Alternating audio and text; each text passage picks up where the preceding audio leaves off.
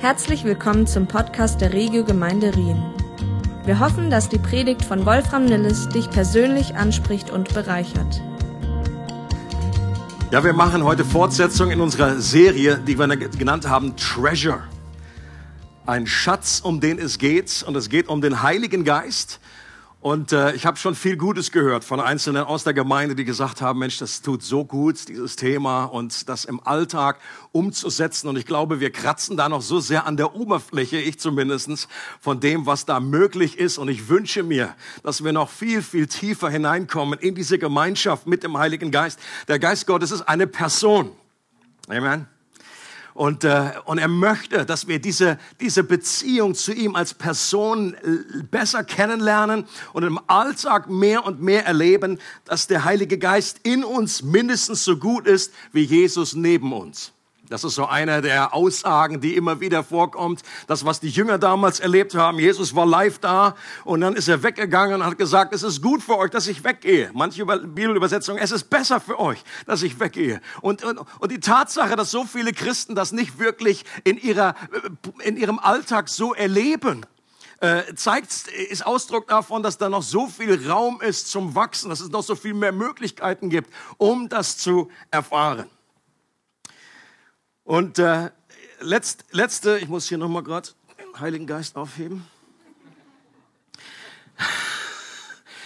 Letzte Predigt war das Thema Gemeinschaft, dass, dass der Geist Gottes ein Geist der Gemeinschaft ist, dass das sein zentrales Charakteristikum ist. Die Gemeinschaft des Geistes sei mit euch, sagt Paulus. Und das ist äh, dieses Wort Koinonia, das griechische Wort, bezeichnet eine innige Freundschaft, eine Partnerschaft, die der Heilige Geist mit uns haben möchte. Und es geht dabei nicht um Perfektion auf unserer Seite. Wenn das der Fall wäre, dann äh, würde der Geist Gottes mit sehr wenigen Menschen unterwegs sein. Die ganze Bibel ist voll davon, von Menschen, die äh, zerbrochene Gefäße sind, die irdene Gefäße sind. Menschen mit Begrenzungen, mit Fehlern, mit Macken, mit Rissen, mit Sprüngen in der Schüssel. Franziska ist auch da, sehr gut.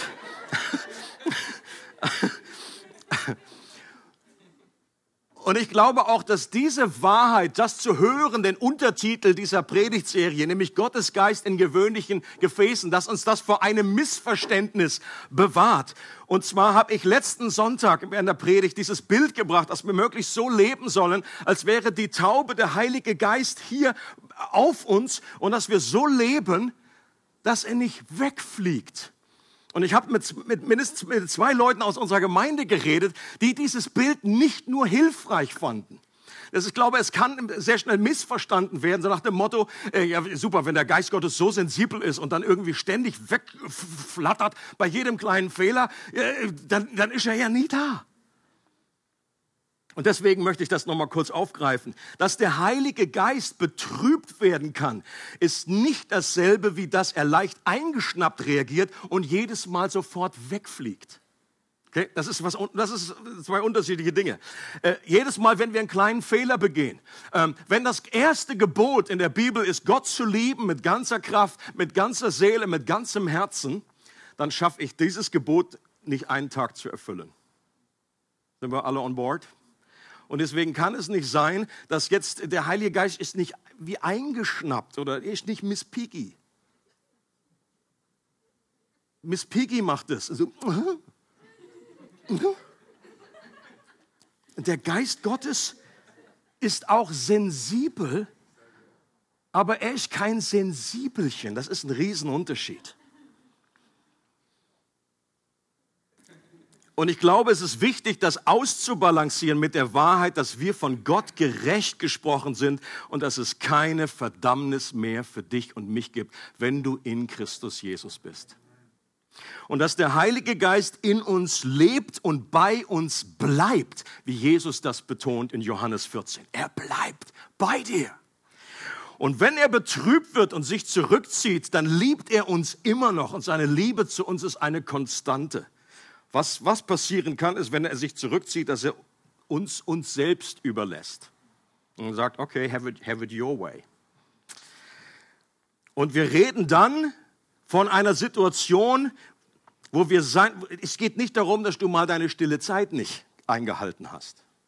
Okay? Das ist nicht die Situation, wofür wir reden, wenn, es darum geht, den Heiligen Geist zu betrüben, sondern wenn wir über längere Zeit ihn ignorieren, über fünf moralisch rote Ampeln fahren, wenn wir bewusst in Unversöhnlichkeit leben und selbst dann ist der Heilige Geist immer bereit, die gestörte Beziehung wiederherzustellen. In dem Moment, wo wir umkehren und sagen, Geist Gottes, bitte komm, ich möchte diese Beziehung wieder neu. Es tut mir leid, vergib mir, ich kehre um. Das nur vielleicht einfach nochmal als Ergänzung an der Stelle. Und ich habe letzten Sonntag auch die herausfordernde, äh, zumindest für mich, Frage gestellt, wie würde unsere Freundschaft zum Heiligen Geist aussehen, wenn wir zu ihm dieselbe Beziehung wie zu unserem Smartphone haben?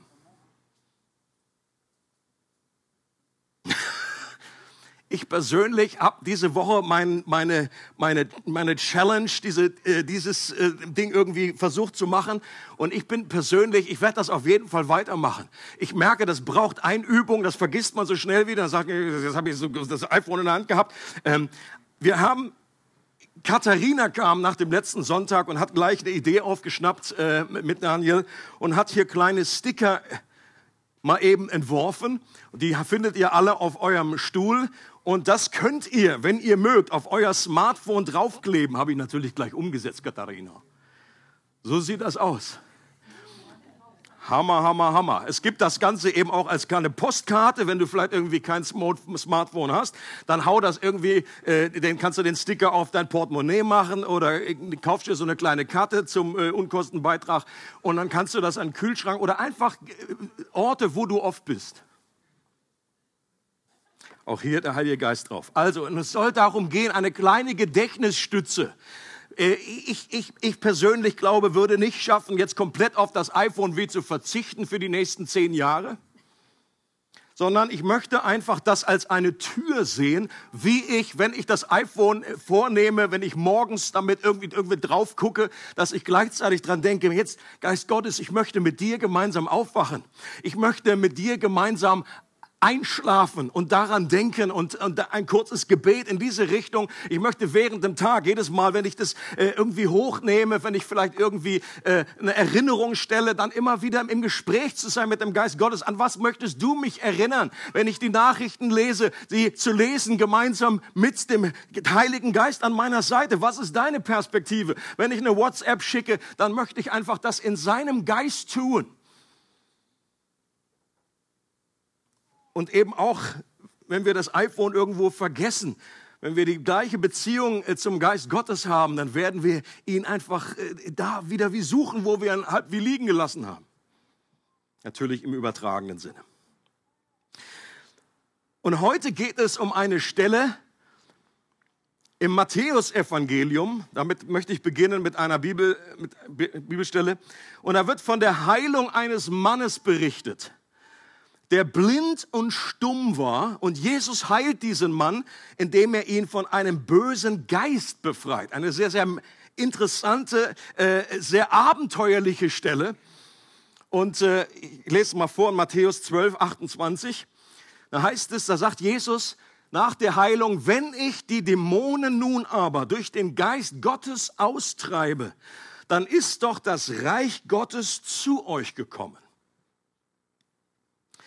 Nun kann ich an der Stelle aus Zeitgründen nicht näher auf diese spannende Heilung eingehen, die von daher spannend ist, weil es scheinbar den Fall gibt, dass auch körperliche Krankheiten durch, Dämonen, durch, durch, durch Geister irgendwie mit äh, äh, äh, verursacht sind. Aber das ist ein großes Fass, was ich hier an der Stelle nicht aufmachen kann. Ähm, mir geht es um eine andere spannende Entdeckung, die man macht, wenn man diesen Vers in Matthäus mit der Parallele in Lukas vergleicht. Da steht nämlich Folgendes. Selbe Situation, und hier schreibt Lukas, wenn ich die Dämonen nun aber durch den Finger Gottes austreibe, dann ist doch das Reich Gottes zu euch gekommen. Leute, das ist die beste Art und Weise, wie du Schätze entdecken kannst in der, in, in der Bibel selber. Wenn die Bibel sich selber erklären darf, hier brauchst du noch nicht mal einen großen Kommentar, der dir irgendwie Dinge offenbart. Wenn du diese beiden Verse nebeneinander äh, liest, dann fällt sofort was auf. Dass der Heilige Geist bezeichnet wird als Genau. Gottes Finger. Und ich finde das höchst spannend, weil das ein Bild für den Heiligen Geist ist, das noch nicht so rumgesprochen ist, das noch nicht so bekannt ist. Vieles Wasser ist da, Feuer ist klar, aber dass der Heilige Geist der Finger Gottes ist, das finde ich höchst spannend. Und so heißt auch diese Predigt heute, der Finger Gottes, Gottes Finger. Und was, was, was beinhaltet das? Und der erste Gedanke, der erste Aspekt ist, der Finger berührt etwas. Und die Frage ist, was bedeutet das? Warum bezeichnet Jesus den Heiligen Geist als Finger? Das berühmte Gemälde von Michelangelo hilft mir persönlich hier etwas weiter. Wer hat es persönlich schon gesehen? Mein Sohn müsste aufstrecken. Doch, doch, doch schon einige. Im Vatikan Vielleicht wurde ja Michelangelo sogar durch diese Bezeichnung Finger Gottes inspiriert. Wer weiß? Ich vermag es nicht zu sagen. Ich habe ihn nicht gekannt. Das Gemälde zeigt die Schöpfung von Adam und die Finger sind der Punkt, an dem Gott und Mensch sich berühren. Durch die Finger findet ein lebensspendender Kontakt statt. Im Schöpfungsbericht wird uns auch gesagt, dass Gott dem Menschen seinen Odem in die Nase blies und er dadurch lebendig wurde. Und dieser Atem Gottes, dieser Odem war der Heilige Geist. Und da, wo sich Gott und Mensch berühren, da geschieht etwas, da entsteht Leben. Ich habe vor einiger Zeit mal gelesen, dass Wissenschaftler jetzt scheinbar per Video sogar den Augenblick sichtbar machen können, wenn ein Sperma eine Eizelle befruchtet. Und dass dieser Beginn neuen Lebens durch Lichtblitze begleitet wird. Das fand ich spannend. Und sicherlich gibt es dafür auch eine biologische Erklärung. Äh, eine, die geliefert wurde, weil man vermutet, dass Calcium freigesetzt wird und das wiederum Zink ausstößt und das diesen Lichtglanz hervorruft. Ähm, habe ich nichts dagegen, gegen so eine Erklärung, aber ich glaube, dass auch noch mehr dahinter steckt. Aus biblischer Sicht bin ich überzeugt, dass bei der Entstehung von neuem Leben mehr geschieht als reine Biologie. Ich denke mal, da sind sich die meisten einig und dass hier der Finger Gottes neues Leben hervorbringt und das Licht der Welt neues Leben schafft. Ich glaube, dass Gott überall in der Natur kleine Fingerabdrücke von sich selbst hinterlassen hat, für den der Augen hat zu sehen. Deswegen auch meine Begeisterung für Naturfilme, um es an dieser Stelle nochmal zu erwähnen. Und Leute, wie, wie, wie zentral ist das, wie wichtig ist das gerade auch für Menschen, die mit Jesus unterwegs sind, die eine biblische Weltsicht haben, dass wir verstehen, da passiert etwas Übernatürliches. Da entsteht neues Leben bei der Geburt. Deswegen sollten sich Christen auch immer wieder für die Bewahrung des Lebens einsetzen, auch vor der Geburt. Gerade kürzlich hat eine deutsche Politikerin getwittert, das Grundgesetz schützt auch die Tiere. Ein Gesetz gegen das elendige Kükentöten ist daher überfällig.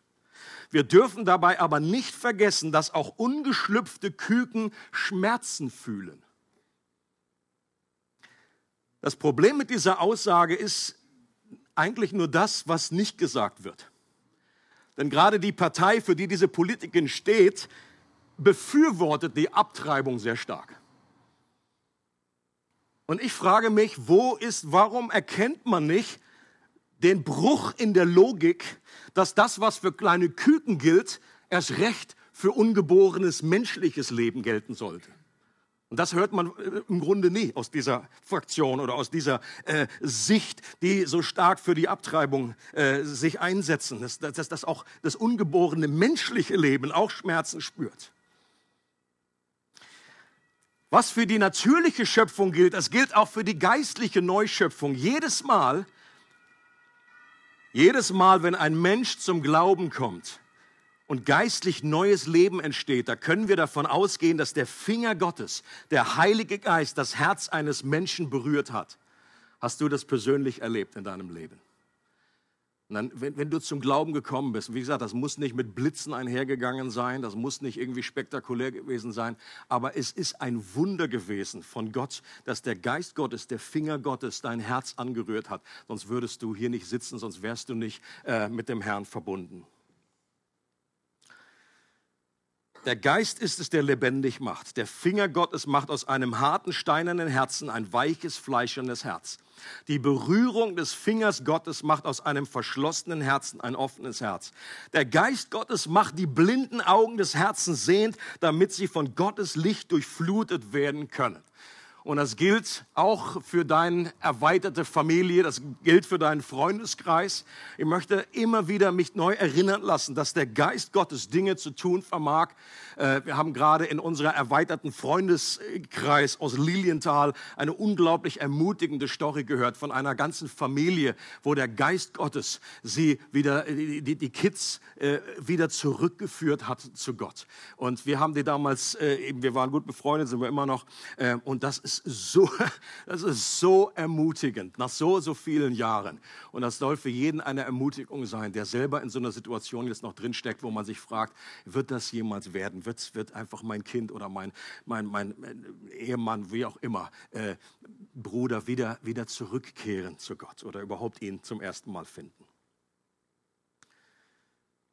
Und auch bei der Heilung des Mannes ist prinzipiell dasselbe passiert. Der Heilige Geist, der Finger Gottes, hat diesen Menschen berührt. Und da, wo Gott und Mensch sich berühren, da geschieht etwas. Stell mir das vor wie so ein Touch-Display, wo, wo du mit dem Finger drauf, da, pff, da entsteht etwas. Da bewegt sich etwas, da wird etwas äh, in Bewegung gesetzt. Und in dem Fall von dem Mann wurde er geheilt, er wurde befreit und konnte wieder äh, sehen, hören. Wir kennen ja das Sprichwort, den Finger in die Wunde legen und meistens, meistens interpretieren wir das irgendwie negativ. Überall da, wo Jesus auf Menschen traf, hat er den Finger Gottes in die Wunde der Menschen gelegt. In unzähligen Fällen die Wunden, um die Wunde zu heilen und in einigen Fällen aber auch, um dadurch Menschen zu zeigen, dass sie da überhaupt eine Wunde haben, die geheilt werden muss. Dass sie verstehen, dass sie eigentlich blind sind. Und bei vielen körperlichen Heilungen und Befreiungen hat Jesus auch buchstäblich seinen Finger in die kranke Stelle gelegt. Sein Ohr, äh, ins Ohr meine ich, oder auf die Augen draufgelegt. Jesus berührte Menschen mit seinen Händen und hat dadurch ein sichtbares Zeichen gegeben für das, was hier im Unsichtbaren geschieht. Er hat dadurch Menschen nicht nur körperlich, sondern auch seelisch geheilt, neue Hoffnung, neuen Trost gegeben. Stellt euch die Situation vor von einem Aussätzigen. Ich meine, es zwar schlimm genug körperlich, äh, was, wir wissen noch nicht mal ganz genau, was das für eine Krankheit war. Ähm, aber auf jeden Fall, äh, und das war sicherlich irgendwie sehr, sehr äh, schmerzhaft oder auf jeden Fall dazu kam ja noch diese seelische Distanz. Die mussten immer ausrufen, Aussatz, aussätzig und niemand durfte sie berühren. Wie muss das sein, nach Jahren und Jahren keine Berührung, keine Nähe zu Menschen zu bekommen? Ist doch interessant, wie wichtig bei uns Menschen Berührung ist. Ein Kleinkind, das keine Berührung erfährt, verkümmert. Berührung hat heilende Kraft, wenn wir uns verletzt haben, wenn wir Trost brauchen. Warum halten sich Paare die Hände? Ist aus rein logischer äh, Sicht irgendwie, ja, so, zum Beispiel. nur, nur weitermachen, nur weitermachen. Und viele gerade in dieser Zeit macht das unglaubliche Mühe, dass man sich nicht richtig berühren kann. Die leiden immens darunter, dass man keine, also ich glaube, einige leiden überhaupt nicht darunter. Die haben schon vorher sich nicht gerne umarmen mögen mit anderen oder irgendwie die Händchen gehalten. Äh, die, für die ist das völlig okay. Aber es gibt auch viele, die diese Nähe vermissen. Und wie gut zu wissen, dass der Heilige Geist sich nicht an diese Auflagen halten muss dass diese Nähe, die der Heilige Geist bringen kann, diese Berührung, die er uns bringen kann, dass die eben auch funktionieren kann, ohne dass wir jetzt irgendwie einander uns anfassen.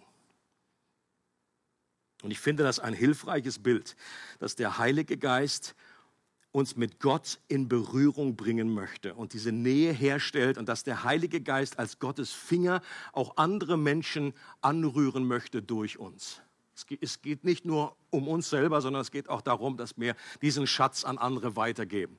Ich möchte an dieser Stelle mal kurz, das ist der erste Punkt in dieser Preach von zwei, und ich möchte an dieser Stelle gerne kurz innehalten und beten für uns, dass wir genau das erfahren und diese Berührung des Geistes ganz neu erleben in unserem Leben. Okay, bete doch gerne für dich mit. Geist Gottes, ich lade dich jetzt herzlich ein, dass du genau das tust, was deine Aufgabe ist, dass diese deine Job Description, du bist der Finger Gottes. Das ist dein, einer deiner Beschreibungen. Und ich bitte dich für jeden Einzelnen, der hier ist, dass du mit deiner Nähe kommst, dass du mit deiner Berührung kommst, dass du Menschenherzen berührst, die dich vielleicht noch gar nicht kennen. Und dass du etwas tust an diesen Herzen. Dass du Menschen, die äh, darunter leiden unter dieser äh, Entfernung, aus dieser, dass diese Nähe nicht da ist, dass du nahe kommst und dass du jetzt gerade wie diese Menschen berührst und sie, äh, ja, deinen Finger auch in, in Wunden hineinlegst, um zu heilen, um wiederherzustellen, dass deine Gegenwart da ist, dass deine Kraft da ist. Geist Gottes, komm auf jeden Einzelnen. Du, es ist so gut zu wissen, dass es kein Patentrezept bei dir gibt dass du für jeden äh, weißt, wo er gerade steht und was er gerade braucht.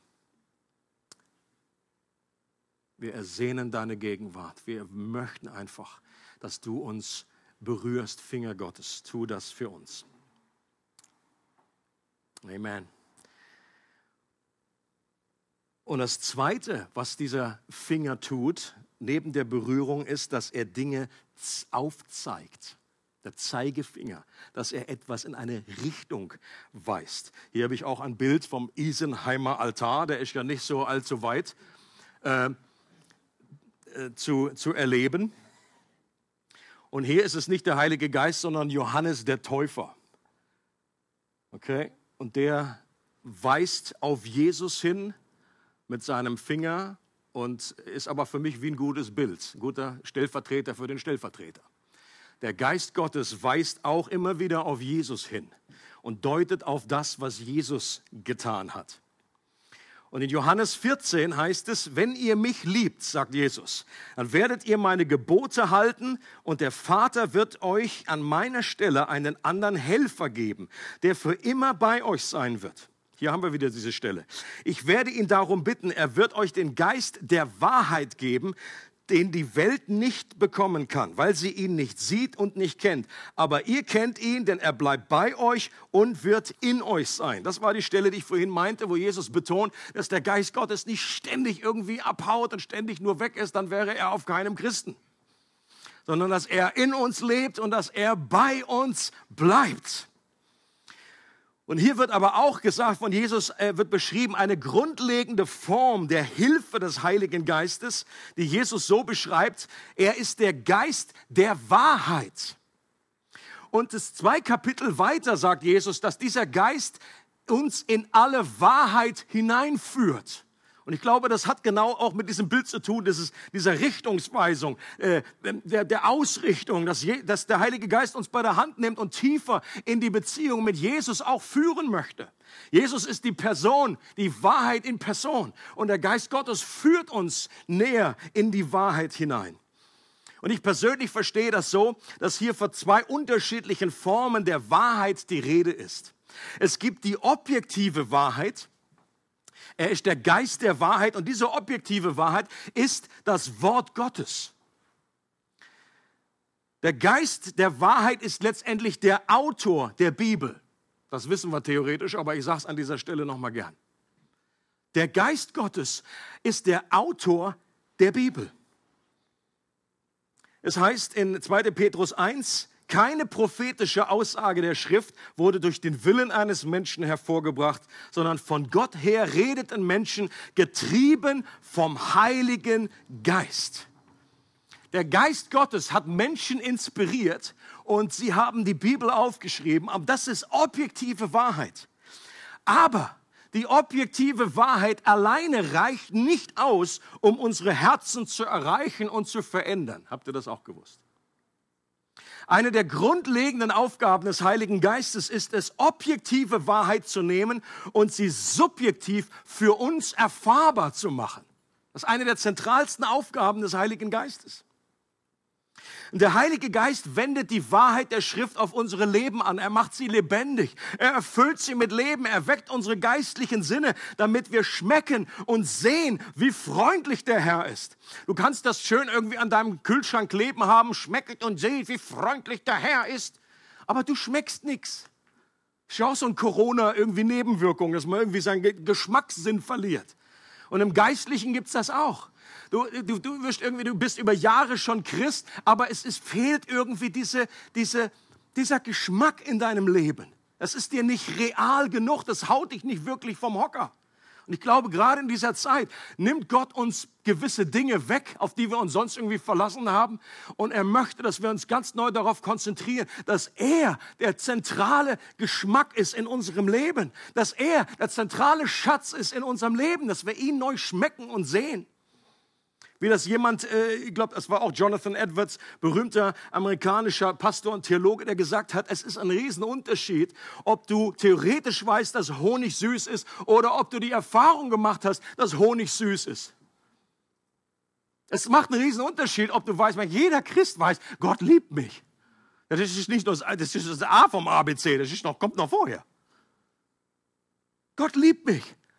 Aber wie, wie, wie oft ist das äh, nur irgendwie hier in der, äh, hier, hier im Frontallappen? Und es sackt nicht richtig ein. Denn Christen würden anders lebendig sein, wenn sie mit dieser Wahrheit, der Schöpfer des Universums, der dreieinige Gott liebt mich mit einer Liebe, die dieselbe ist, wie der Vater den Sohn liebt. Jesus hat es gesagt. Der Vater liebt uns mit derselben Liebe. Das wird einen riesen Unterschied machen. Deswegen brauchen wir den Heiligen Geist an der Stelle. Und wir brauchen ihn auch, wenn wir das Wort Gottes lesen, die Bibel. Und ich lese euch mal vor, wie dieser Jonathan Edwards, was er schreibt, wie er, was er erlebt, wenn er das Wort Gottes liest. Er sagt, ich hatte oftmals das größte Vergnügen an den heiligen Schriften. Das ist schon ein bisschen länger her, deswegen ein bisschen komische Sprache. Ich hatte oftmals das größte Vergnügen an den heiligen Schriften, mehr als an allen anderen Büchern. Oft schien beim Lesen jedes Wort mein Herz zu berühren. Ich sehe oft so viel Licht, das durch jeden Satz hervorleuchten und erfahre solch eine erfrischende, hinreißende Nahrung durch diese Worte hindurch, dass ich beim Lesen nicht weiterkomme. Ich erlebe oft, wie ich bei einem Satz verweile, um die Wunder zu sehen, die darin sichtbar werden. Das Bewusstsein, das ich über göttliche Dinge erlebte, wenn ich in der Schrift las, hat plötzlich ein süßes Lodern in meinem Herzen hervorgerufen. Eine überschwängliche Begeisterung in meiner Seele, von der ich nicht weiß, wie ich sie beschreiben soll. Leute, das ist, finde ich, richtig amazing auf der einen Seite aber auch sehr, sehr herausfordernd auf der anderen Seite. Denn meine normale Erfahrung auch, wenn ich die Bibel aufschlage, ist nicht jeden Tag das. Ich würde mal behaupten, dass, das er, dass er das auch nicht behaupten würde, dass das jeden Tag bei ihm so der Fall war. Aber die Grundfrage, die wir uns stellen müssen, hast du mal etwas Annährendes erlebt? wenn du das Wort Gottes aufschlägst. Ich meine, dass, ich, dass wir nicht weiterlesen können, das, das kennen viele Christen auch, aber aus anderen Gründen dass man gerade eingeschlafen ist oder keinen Bock mehr hat oder abgelenkt wird oder so. Aber dass man fast nicht mehr weiterlesen kann, sondern, oh meine Güte, das ist einfach fast zu viel. Das halte ich gerade nicht aus. Oder wie er das so schön ausdrückt, ein süßes Lodern in meinem Herzen, eine überschwängliche Begeisterung. Leute, wir brauchen, wenn das noch nicht unsere Erfahrung ist, dann ist die Good News, so etwas steht auch uns zur Verfügung. Es gibt kein Ansehen der Person. Gott sagt nicht im Jonathan Edwards, weil der irgendwie so aus Amerika kommt oder weil der schon ein bisschen länger tot ist, dem habe ich das gegeben. Und uns irgendwie nicht. Aber der große, glaub, der, der, der Schlüssel ist, ich sage es hier nochmal, der Heilige Geist. Wenn wir das Wort Gottes ohne den Geist Gottes lesen an unserer Seite und immer wieder im Gespräch sind, Geist Gottes, hilf mir.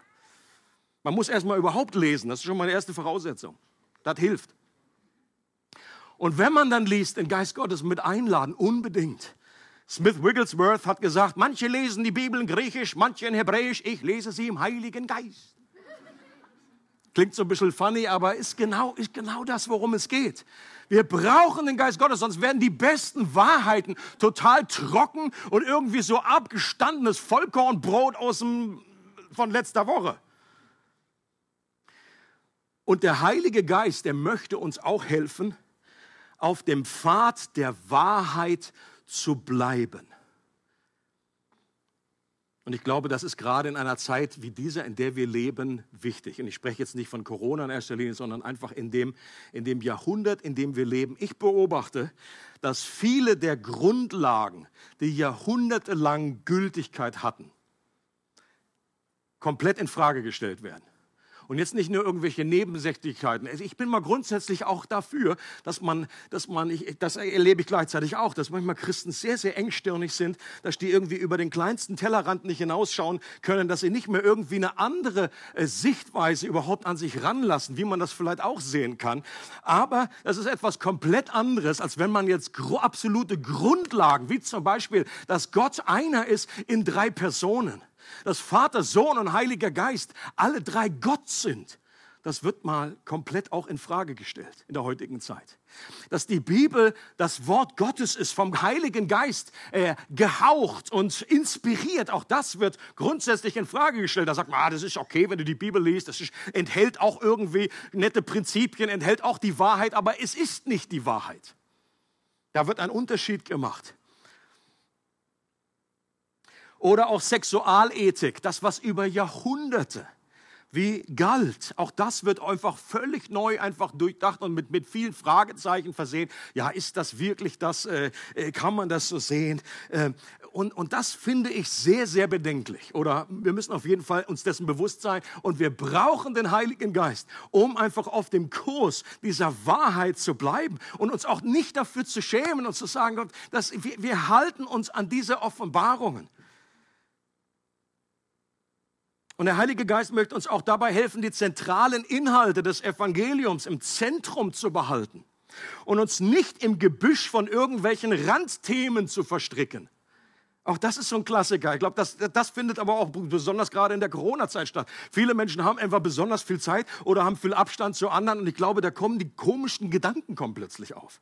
Und man verheddert sich irgendwie in komischen äh, Ideen, Sonderlehren und dann hilft YouTube an mancher Stelle auch nicht wirklich oder spätestens da solltest du YouTube nie alleine schauen, sondern immer mit dem Heiligen Geist. Was da alles verzapft wird, da, da, da, da uh, stellen sich meine theologischen Nackenhaare hoch, da drehen sich bei mir alle, alle äh, Nägel um.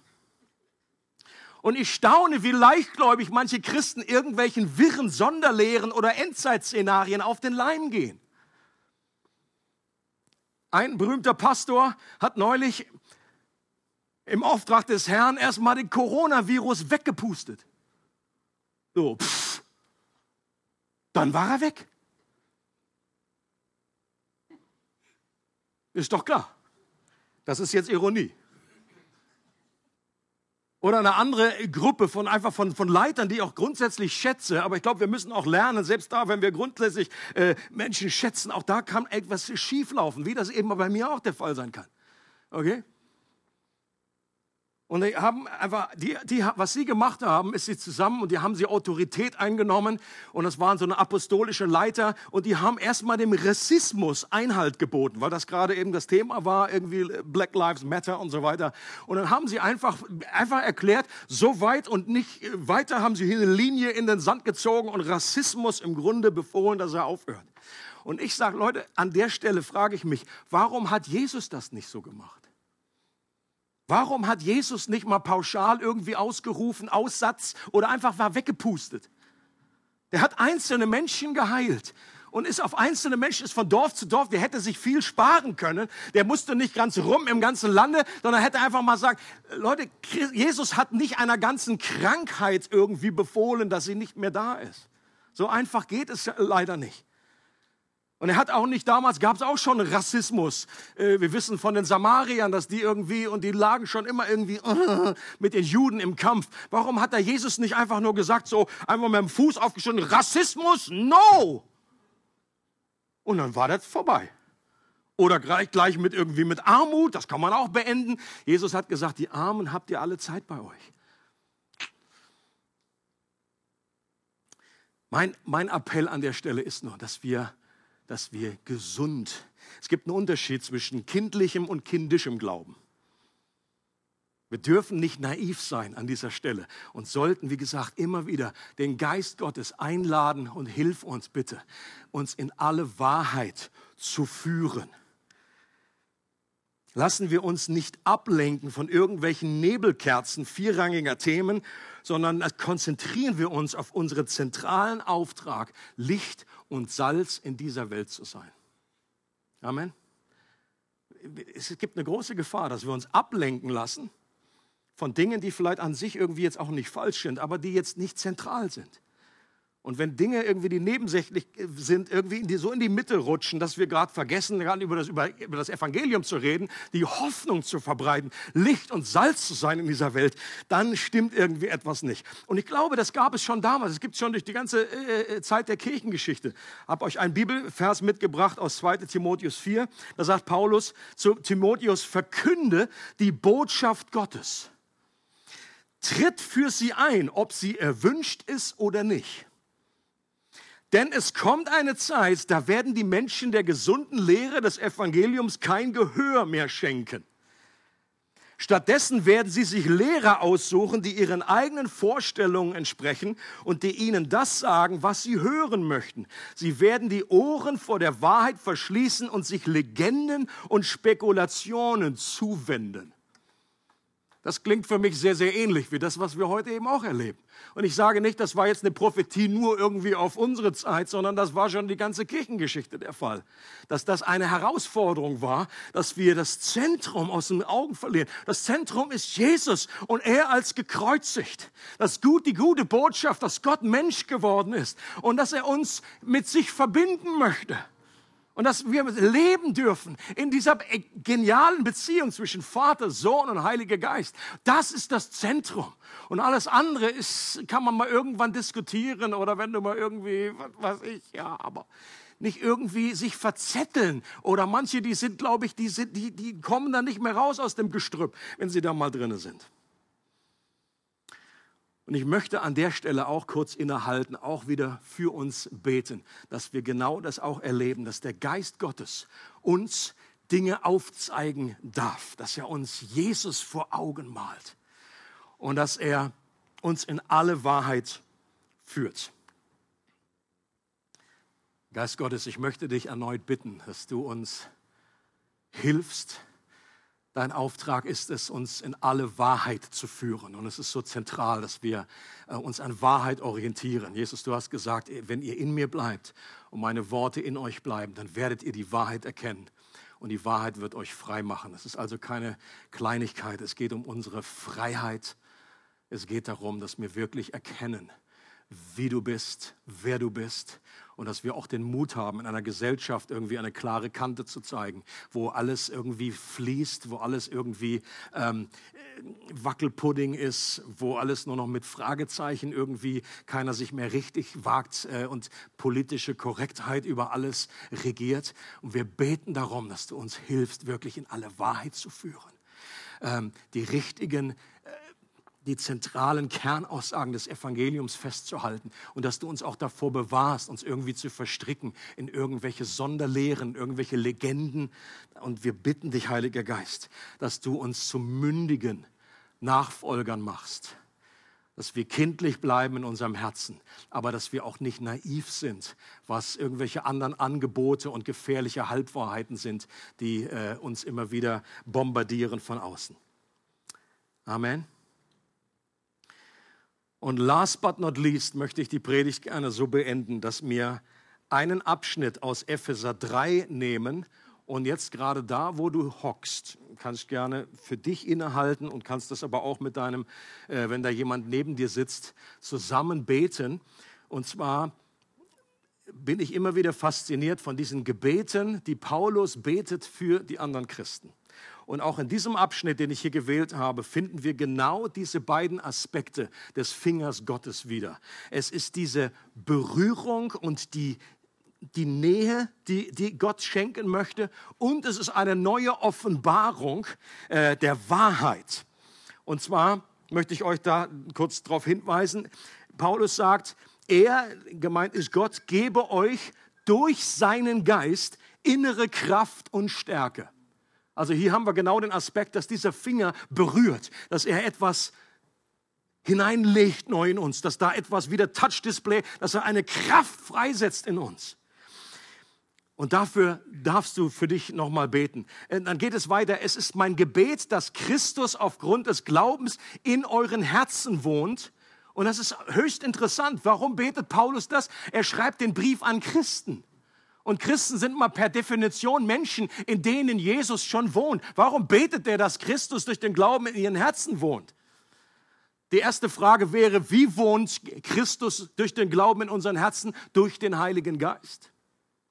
Und offenbar ist das genau die Tatsache hier, genau dieser Punkt, dass einem einerseits zu wissen, dass Jesus in meinem Herzen wohnt, ist etwas, aber wenn der Geist Gottes mir das offenbart, dass er da wohnt und wirklich Raum einnimmt, das ist ein Riesenunterschied. Und genauso geht es dann auch weiter. Das wird euch dazu äh, und auf das Fundament der Liebe gegründet ist. Das wird euch dazu befähigen, zusammen mit allen anderen, die zu Gottes heiligen Volk gehören, die Liebe Christi in allen ihren Dimensionen zu erfassen. In ihrer Breite, in ihrer Länge, in ihrer Höhe und in ihrer Tiefe. Ja, ich bete darum, dass ihr seine Liebe versteht, die doch weit über alles Verstehen hinausreicht und dass ihr auf diese Weise mehr und mehr mit der ganzen Fülle des Lebens erfüllt werdet, das bei Gott zu finden ist.